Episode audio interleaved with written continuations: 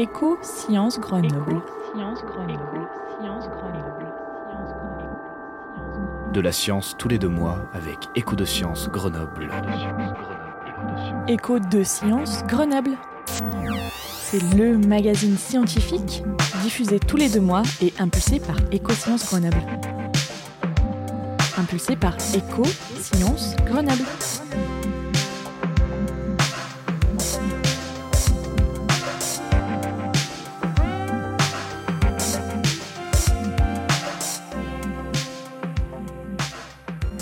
Bonjour à toutes et à tous et bienvenue dans ce nouveau numéro d'Écho de Sciences, le podcast du Centre de Sciences de Grenoble, la Casemate.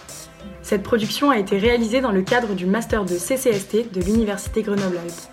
Au sommaire aujourd'hui, un entretien avec Carole Chauvin-Payan, qui est ingénieure au Gypsalab. Dans Les Audacieuses, nous vous présenterons Henriette Walter, une linguiste renommée. Ensuite, dans l'éprouvette, une interview de Pascal Perrier qui parlera du système de production de la parole. Puis rendez-vous à Vinay pour un reportage sur l'association Quand le patois revit. Et pour finir, vous retrouverez Cyril Trimaille qui réagira à la planche de BD du dessinateur Jim Jourdan, La linguistique en confinement. Mais tout de suite, nous vous proposons de rencontrer Carole Chauvin-Payan. L'entretien L'entretien. avec un ou une chercheuse de l'actualité scientifique grenobloise. Bonjour et merci Carole Chauvin-Payan d'être avec nous pour cet épisode spécial linguisme d'écho de sciences. Alors bonjour, merci de m'avoir invité. Euh, vous êtes ingénieur d'études au laboratoire Gypsalab du pôle plateforme et projet. Pouvez-vous nous parler un petit peu plus de vous? J'ai commencé à, à travailler sur euh, les recherches en linguistique dans le cadre de mon doctorat que j'ai effectué en fait sur euh, les jeux d'enfants dans les récréations dans les écoles de la région Rhône-Alpes. Et ce qui m'intéressait, c'était de transcrire la parole, la musique et les gestes. Et puis de codifier les gestes que les enfants utilisaient. Et puis ensuite, c'était de voir l'évolution des jeux au niveau du lexique, de la musique et des gestes au cours du temps. Et puis ensuite, quand je suis devenue ingénieure d'études, j'ai travaillé sur le lexique des dialectes occitans, des dialectes d'oïl et du dialecte franco-provençal en France. Et actuellement, je travaille sur le lexique des plantes. Le domaine scientifique de la linguistique est extrêmement large. Euh, comme vous l'avez dit, vous avez travaillé sur deux sujets. Vous, où est-ce que vous vous trouvez dans tout ça, dans cette linguistique? Alors en fait, moi, je suis à la fois ethnolinguiste et dialectologue. Vous pouvez nous expliquer un petit peu ce que c'est en quelques phrases, euh, ce que c'est qu'un un ethnolinguiste et un dialectologue? Dans le cadre de mon travail sur les jeux d'enfants, où en fait j'ai j'ai effectué des recherches sur à la fois euh, tout ce qui est énoncé, parole et gestuel, et avec la corrélation sur les usages traditionnels, sur euh, le folklore, comment étaient utilisés ces jeux ou ces comptines, en fait, ça fait référence à l'ethnolinguistique. Ensuite, quand je travaille sur euh, le lexique, c'est-à-dire le, le- le vocabulaire des dialectes, je travaille à partir d'atlas linguistiques qui ont référencé des données dialectales en fait. Et c'est en ce terme que je dis que je suis dialectologue. Euh, Vous travaillez sur les noms des plantes et aussi des champignons euh, dans les dialectes de France. Est-ce que vous pouvez nous dire ce qu'est qu'un dialecte? Pour un linguiste, un dialecte c'est une langue qui est souvent orale avec un système phonologique, syntaxique, donc grammatical, et lexical qui lui est propre. Et le dialecte est parlé sur une aire géographique donnée au sein de laquelle il existe une intercompréhension entre les locuteurs. Après, en France, le statut des dialectes, il a changé au cours de la Révolution française en fait. Les dialectes étaient parlés par euh, les, habitants du territoire français de façon euh, normale et le- les dialectes étaient considérés comme des langues régionales. Ça a changé euh, avec deux membres du comité du salut public qui s'appelaient Bertrand Barrère de Vieux-Zac et l'abbé Grégoire qui ont condamné l'utilisation des dialectes parce qu'en fait c'était contre la volonté d'une république une et indivisible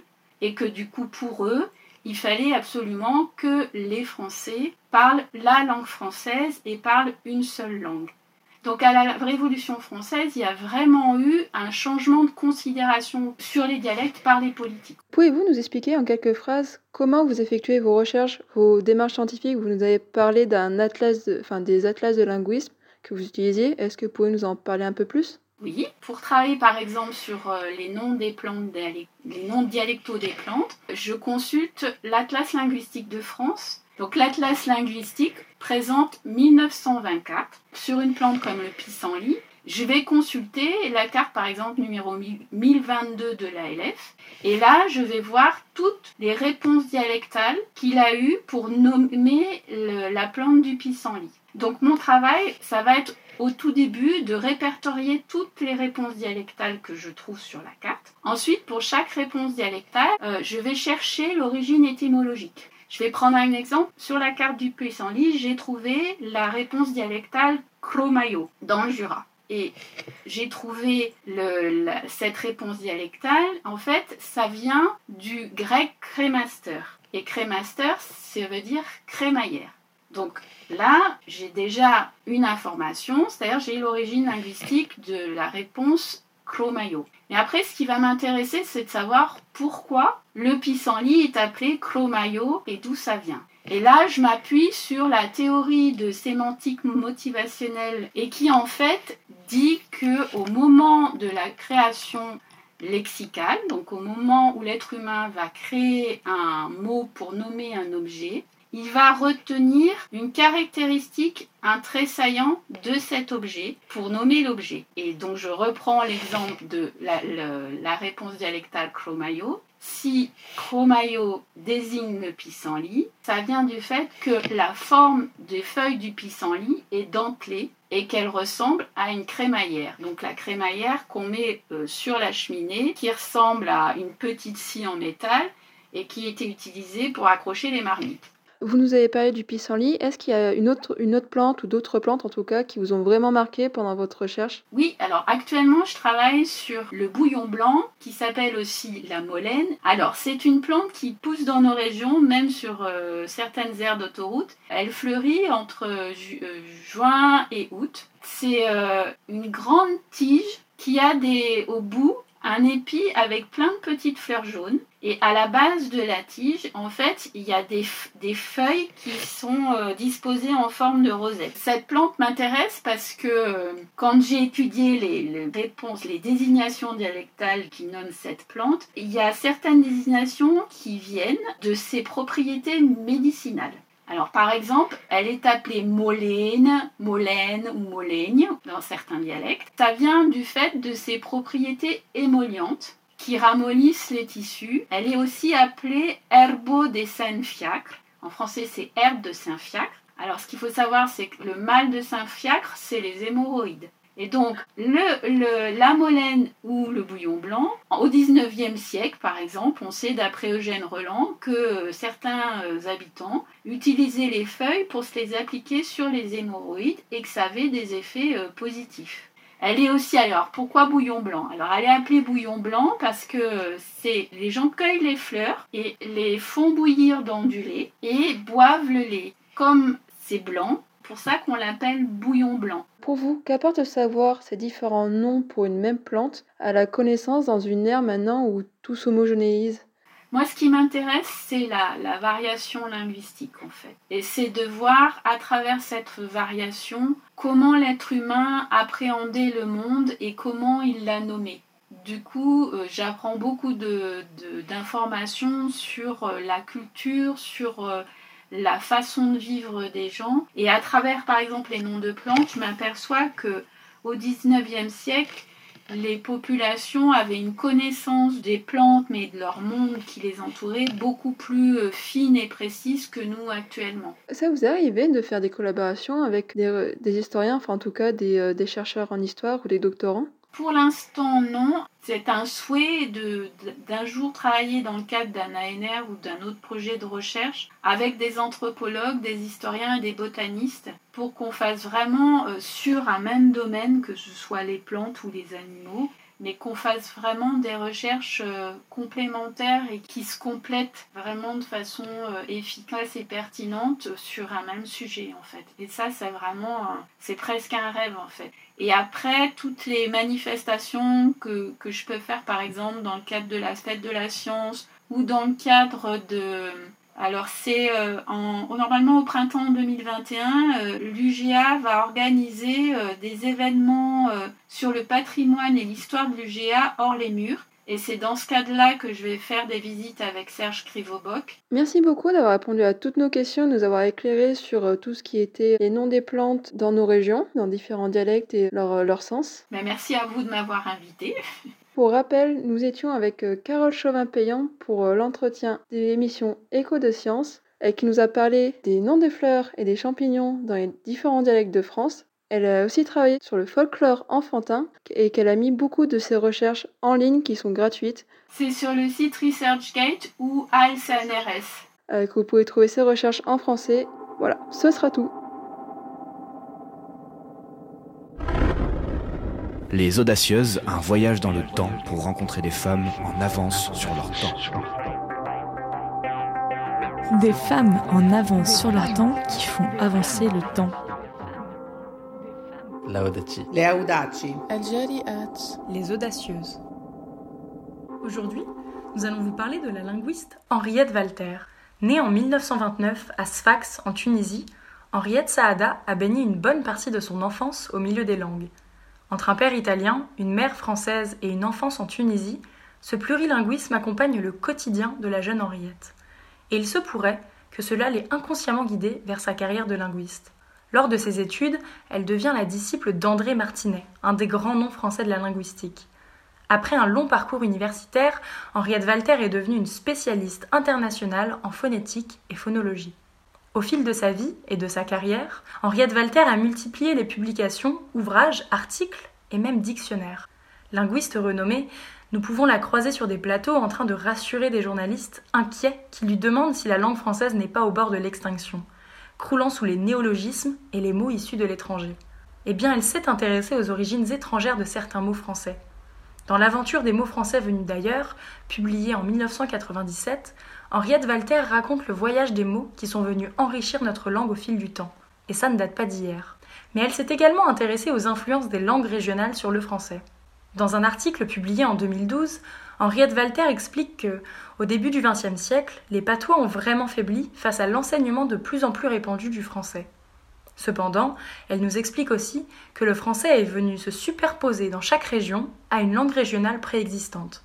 Ce phénomène est à l'origine du développement d'un français régional propre à chaque région. Elle conclut son article avec les mots suivants. On l'aura bien compris, les langues régionales ne se confondent pas avec le français régional, qui lui n'est qu'une variété de français, alors que les langues régionales se définissent comme des langues de différentes origines, latines, germaniques, celtiques ou encore d'origine inconnue, comme le basque, mais historiquement présentes sur le territoire français de façon continue et sur des emplacements géographiques bien identifiés. Dans ce même article, Henriette Walter fait référence à l'amendement de la Constitution voté le 25 juillet 2008 qui reconnaît que les langues régionales appartiennent au patrimoine de la France. À l'occasion de la remise de la Légion d'honneur à Henriette Walter, Frédéric Mitterrand a prononcé ces mots. Dans chacun de ces ouvrages, vous nous livrez une leçon savante et souriante qui nous invite à connaître les autres, tout comme à connaître mieux notre histoire.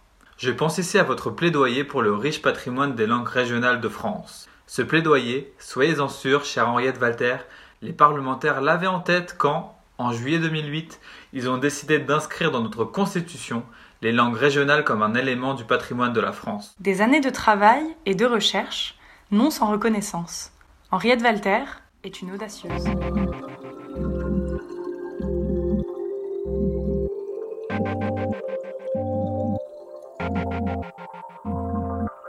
Sous l'éprouvette, la cuvette. La cuvette. Nous retrouvons Pascal Perrier, enseignant-chercheur à l'Université Grenoble-Alpes. Il fait ses recherches au GIPSA Lab, dans l'équipe Perception, Contrôle, Multimodalité et Dynamique de la parole.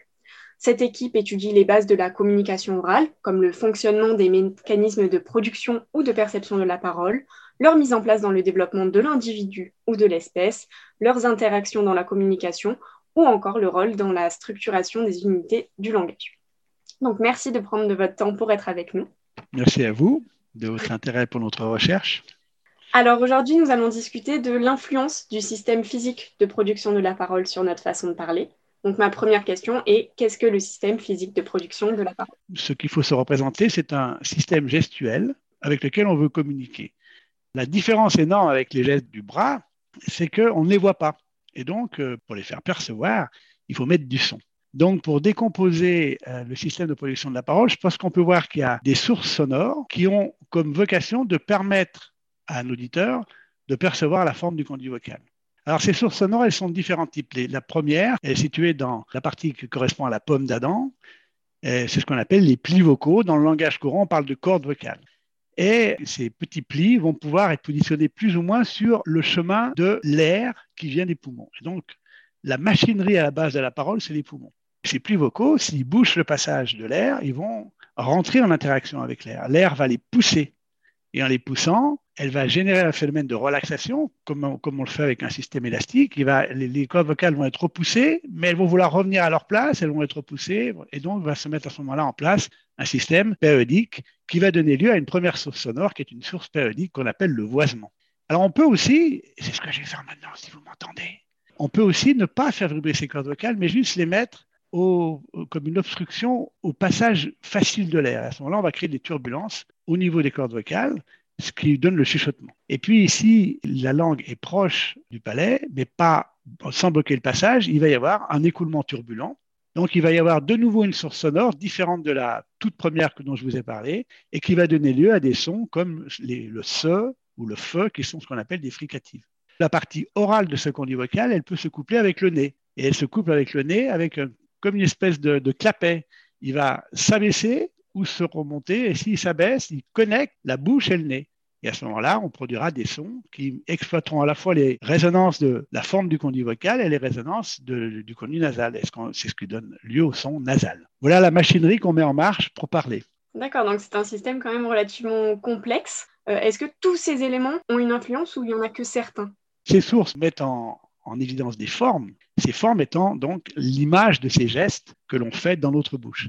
Et donc, les formes vont influencer le son. Le fait de coupler le nez va jouer un rôle. Et si votre nez est bouché, par exemple, eh bien, vous savez tous que l'on dit souvent que quand on a le nez bouché, on parle du nez. Comment ça se traduit de parler du nez? Ça se traduit qu'au lieu de faire un me, on fait un be. Et en fait, pourquoi est-ce qu'on fait un be? Ben Parce que le nez est bouché, donc il ne peut pas résonner. Et donc, en fait, on ne parle pas du nez, on parle sans nez quand le nez est bouché. C'est assez récent. Un autre aspect qui va évidemment euh, fortement influencer les, la façon dont le son va apparaître dans le monde physique, c'est les fréquences de vibration des cordes vocales. Et ces fréquences de vibration des cordes vocales vont dépendre beaucoup de leur masse. Et donc, on se rend compte que plus les masses sont importantes, plus la fréquence sera basse.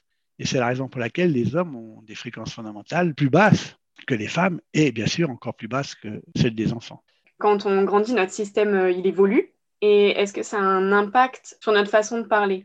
Après, la, croissance, elle se caractérise par une descente du larynx, c'est-à-dire que la, la partie pharyngale va s'allonger beaucoup plus que la partie horizontale. Et donc, euh, cette descente va avoir les conséquences que je mentionnais, c'est-à-dire qu'il va falloir réapprendre à repositionner sa langue pour décrire correctement les différents sons qui sont ceux du langage que l'on parle. Donc, il y a une réadaptation, mais ce qu'il faut bien voir, c'est que cette croissance, elle est lente. S'il n'y a pas de pathologie, ça n'impacte pas la capacité à, à grandir et à parler. Et il est possible que le système évolue de manière anormale ou alors que l'enfant n'arrive pas à s'adapter justement à cette évolution? Penser à une pathologie qui disparaît maintenant parce que souvent euh, elle est prise très tôt, mais c'est ce qu'on appelle les fentes palatines. Vous savez, qui se caractérisent par ce qu'on appelait avant le bec de lièvre. En fait, cette cicatrice qui apparaît sur la lèvre, c'est la trace extérieure d'une chirurgie qui a permis de refermer le palais. Donc, ces enfants ont un palais ouvert. Si le palais est ouvert, le, couplage est permanent. Et donc, c'est pour ça que ces enfants parlent du nez. Et donc, euh, la chirurgie va euh, refermer ce palais. Et donc là, évidemment, il y, a, un changement dramatique au sens, il y a beaucoup de choses qui changent. Et donc là, il y a une réadaptation qui est nécessaire. Et qui souvent d'ailleurs nécessite de l'orthophonie pour que ça se passe bien. Mais comme je vous le disais, l'humain étant très adaptable, en général, ces réapprentissages se font bien. Merci beaucoup euh, pour toutes vos réponses. Donc, c'était enseignant-chercheur pour l'Université Grenoble-Alpes et le GIPSALAB. À la rencontre des structures proches de chez vous. À la rencontre des structures rencontre proches de chez vous. Proches de chez vous.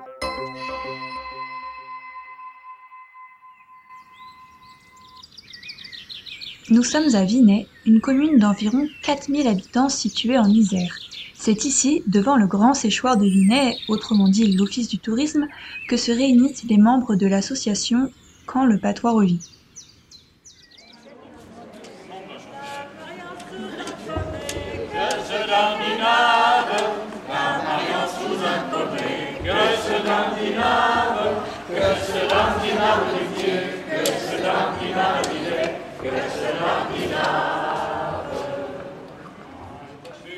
Cette association a pour but de préserver le patois de Vinay. Nous avons pu rencontrer son président, Christian Pevet, qui nous a présenté l'association plus en détail.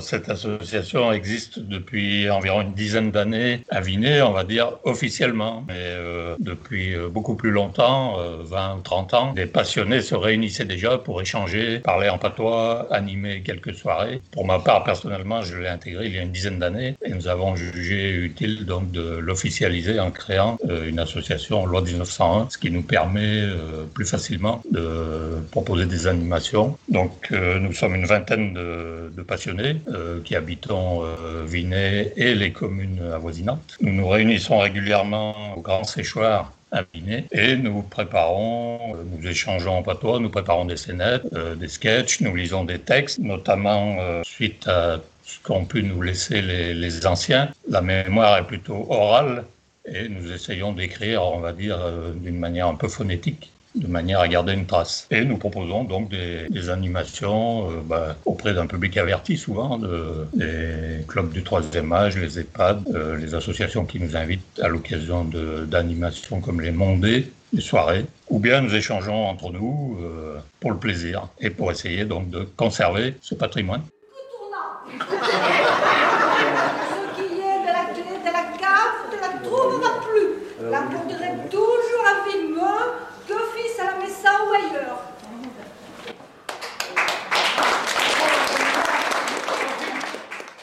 alors en général, le patois, ça a été un peu la guerre entre le latin et puis le français, puisqu'on dit que le, français, c'est le patois de l'île de France qui a été retenu et uniformisé pour que tout le monde, bien sûr, en France, parle la même langue. Euh, le patois a été utilisé jusqu'au début du XXe siècle, essentiellement dans le milieu rural. Et il s'agit chez nous du franco-provençal, appelé aussi arpitan par opposition ou par analogie avec l'occitan et les autres langues régionales. Ce franco-provençal, en gros, est parlé dans les départements de l'Isère, Savoie, Haute-Savoie, là, une partie du nord de l'Italie, voire même une partie de la Suisse, Suisse romande. Le patois se transmet de génération en génération par voie orale, souvent grâce à la famille. C'est ainsi donc que Christian Pevet a pu débuter son apprentissage. Personnellement, donc, je suis issu d'un milieu rural. J'ai entendu parler le patois essentiellement par euh, ma grand-mère, ici à la ferme. Et euh, mes parents, dans les expressions de la vie de tous les jours, avaient conservé certains mots en patois pour le, travail euh, à la ferme, le travail des champs. Donc c'est pour ça que dès ma plus tendre enfance, j'ai entendu ces mots qui m'interrogeait. Et quand j'ai su qu'à Vinay, des passionnés échangeaient en patois, donnaient éventuellement, entre guillemets, des cours, eh bien, quand je me suis trouvé disponible, je me suis dit, il faut que j'intègre cette association parce que euh, c'est important de conserver ce, ce, patrimoine et il s'agit bien sûr de nos racines. Et justement, pourquoi est-ce que c'est important pour vous et les membres de votre association de sauvegarder le patois de Vinay eh bien, comme je l'ai dit, parce que ça fait partie euh, du patrimoine. C'est associé à tout un mode de vie euh, essentiellement rural et c'est l'histoire de nos racines et c'est ce qui en fait toute l'importance. Selon vous, pourquoi la jeune génération s'intéresse moins à la préservation du patois? Alors effectivement, on a un peu du mal à intéresser la jeune génération, quoique on y arrive un petit peu, euh, à travers notamment des, ben, des jeunes, les jeunes qui sont proches de nous dans nos familles ou nos amis. Euh, peut-être que tout simplement on leur en parle pas assez, euh, notamment à l'école, par rapport à certaines régions en France où euh, il semblerait que les langues régionales sont davantage enseignées. Chez nous, ça paraît déficitaire à ce niveau-là. Il y aurait certainement un effort à faire pour bah, leur expliquer ce que c'est que le patois, les modes de vie qui correspondent à cette époque, le monde rural, et peut-être que si on expliquait davantage, les jeunes s'y intéresseraient davantage. Alors vous avez euh, déjà euh, en partie répondu à cette question, mais que faire d'autre selon vous pour que dans les générations futures, le patois ne disparaisse pas?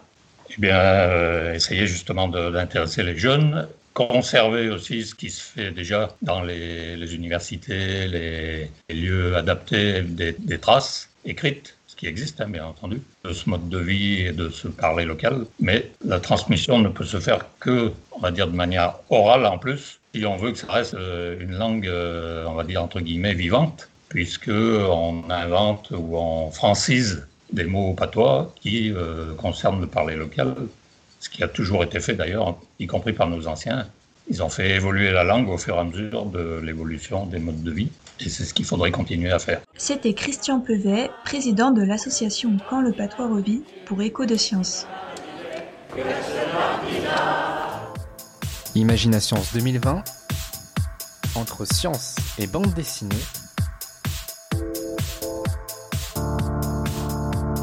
Les planches sonores de la série scientifique en confinement de Jim Jordan, réalisé par les étudiants en Master 2 de communication scientifique de l'Université Grenoble. Bonjour Cyril Trimaille, vous êtes chercheur en sociolinguistique à l'IDILEM, le laboratoire de linguistique et didactique des langues étrangères et maternelles, ainsi que professeur à l'Université Grenoble-Alpes. Merci d'avoir accepté de répondre à nos questions. Tout d'abord, je vais vous montrer une planche de BD réalisée par Jim Jordan sur le quotidien des chercheurs en confinement. Je vais donc vous laisser réagir et nous parler de votre expérience en confinement. Sur ce que je vois sur, votre, sur la planche que vous présentez, la, la planche de BD, sur euh, la naissance d'une nouvelle langue, euh, je n'y crois pas tellement. Sur le, bah, port du masque et tout ça, bah, effectivement, ça, peut, modifie quand même pas mal la communication euh, dans la mesure où on n'a pas accès à une partie vraiment importante de la communication qui est le, non-verbal, hein, toute la dimension non-verbale. D'un point de vue de la communication, ça change un peu des choses, je trouve. Mais sinon, sur l'organisation du travail, mais grosso modo, ces aspects-là, ça n'a pas énormément changé, parce que j'ai l'habitude déjà du télétravail c'est quand même quelque chose qu'on fait beaucoup euh, en tant qu'enseignant-chercheur. Quoi. Du coup, est-ce que vous pourriez nous définir la sociolinguistique et euh, quel est son rôle? Alors, la sociolinguistique, bah, c'est une branche des sciences du langage et c'est une manière de faire de la linguistique en considérant vraiment que le langage et les langues sont des phénomènes fondamentalement sociaux. Dans l'histoire de la linguistique, le rôle de la sociolinguistique, c'est de prendre en compte le fait que les langues ne sont pas que des objets abstraits des systèmes euh, linguistiques. Pour prendre un exemple tout bête, hein, quelles sont les différentes manières de parler le français selon notre âge, notre région d'origine, notre euh, niveau d'éducation, notre formation? Donc quelles sont, les caractéristiques de notre façon de parler? Comment ces différentes caractéristiques euh, sociales, géographiques impactent ces manières de parler? Il y a cet enjeu-là de comprendre la langue dans dans une complexité qui va bien au-delà de la, seule complexité déjà grande des systèmes linguistiques eux-mêmes. Quels sont vos objets d'études en sociolinguistique plus concrètement et euh, en quoi consistent vos recherches actuelles par exemple? Il y a une première orientation qui est euh, de la sociolinguistique euh, qui s'intéresse à la variation les différentes manières de prononcer certains sons du français, hein, certaines consonnes précisément du français, en lien avec les identités euh, sociales euh, des, locuteurs. La deuxième branche, je dirais, de recherche qui est la mienne, c'est le travail sur ce qu'on appelle les représentations ou les idéologies. et, fondamentalement, c'est observer les réactions, les images que se font les gens des, soit des langues, soit des façons de parler. Typiquement, la langue allemande, elle est plutôt associée à une forme de dureté, à une forme de discipline, et bien sûr, ce sont des images qui, pour certaines, sont liées à des stéréotypes culturels qu'on a en France par rapport aux Allemands. Et puis le troisième domaine de recherche qui travaille sur euh, la manière dont les langues des élèves euh, en classe, comment ces langues d'élèves euh, bilingues ou plurilingues sont prises en compte ou pas à l'école ou au collège ou au lycée, et quel impact ça peut avoir sur la scolarisation et la réussite scolaire de ces enfants. Vous avez publié un ouvrage en 2020, si je ne me trompe pas, sur les pratiques langagières des jeunes en France et en Afrique du Nord. Oui. Qu'est-ce que cela nous apprend? En fait, cette publication, elle résulte d'un projet qu'on a mené il y a quelques années avec des collègues, un projet sur justement les pratiques langagières de jeunes euh, en France, euh, au Maroc, euh, en Libye et en Algérie. Que nous apprend ce livre? Alors plein de choses, je ne vais pas pouvoir tout, tout dire ici. Il y a un article très intéressant sur sur les, manières de parler des jeunes au Maroc et comment euh, des jeunes marocaines vont s'approprier des façons de parler plutôt masculines, ou en tout cas plutôt perçues comme masculines, qui vont euh, connoter plutôt des, comportements virils, donc plutôt des comportements de garçons. Et en fait, on se rend compte que les filles, elles cherchent parfois à subvertir en fait cette utilisation exclusivement masculine, et du coup, elles s'approprient des, soit des mots, soit des expressions, soit même des manières d'interagir qui sont généralement considérées comme plutôt masculines. Mais euh, pour elles, c'est d'une certaine manière une manière de s'émanciper par rapport à la condition féminine qui est encore euh, souvent euh, très euh, hiérarchisée et inégale au Maroc notamment, mais pas seulement.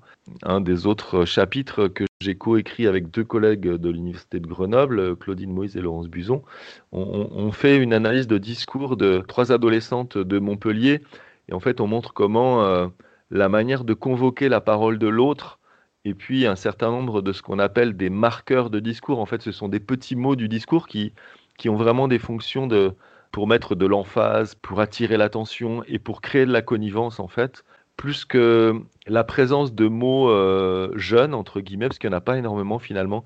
C'est plutôt la manière d'interagir et euh, l'utilisation de très abondante de marqueurs de discours qui permet justement d'identifier un discours jeune. Quoi. Ben, merci beaucoup d'avoir répondu à nos questions. Ben, merci à euh, vous.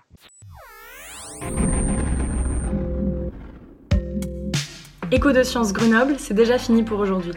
Ce podcast a été réalisé en partenariat avec la Casemate et Écosciences. Merci à Marion Sabourdi et Pascal Moutet pour leurs conseils éditoriaux. L'équipe de production était composée de Lola Yanoudzi, Émilie Demeur, Flavien Etève, Clara Périssa, Alicia Perrino, Léa Lamar, sous la direction de Émilie Vadel, avec la musique originale Vague Imaginaire de Denis Morin.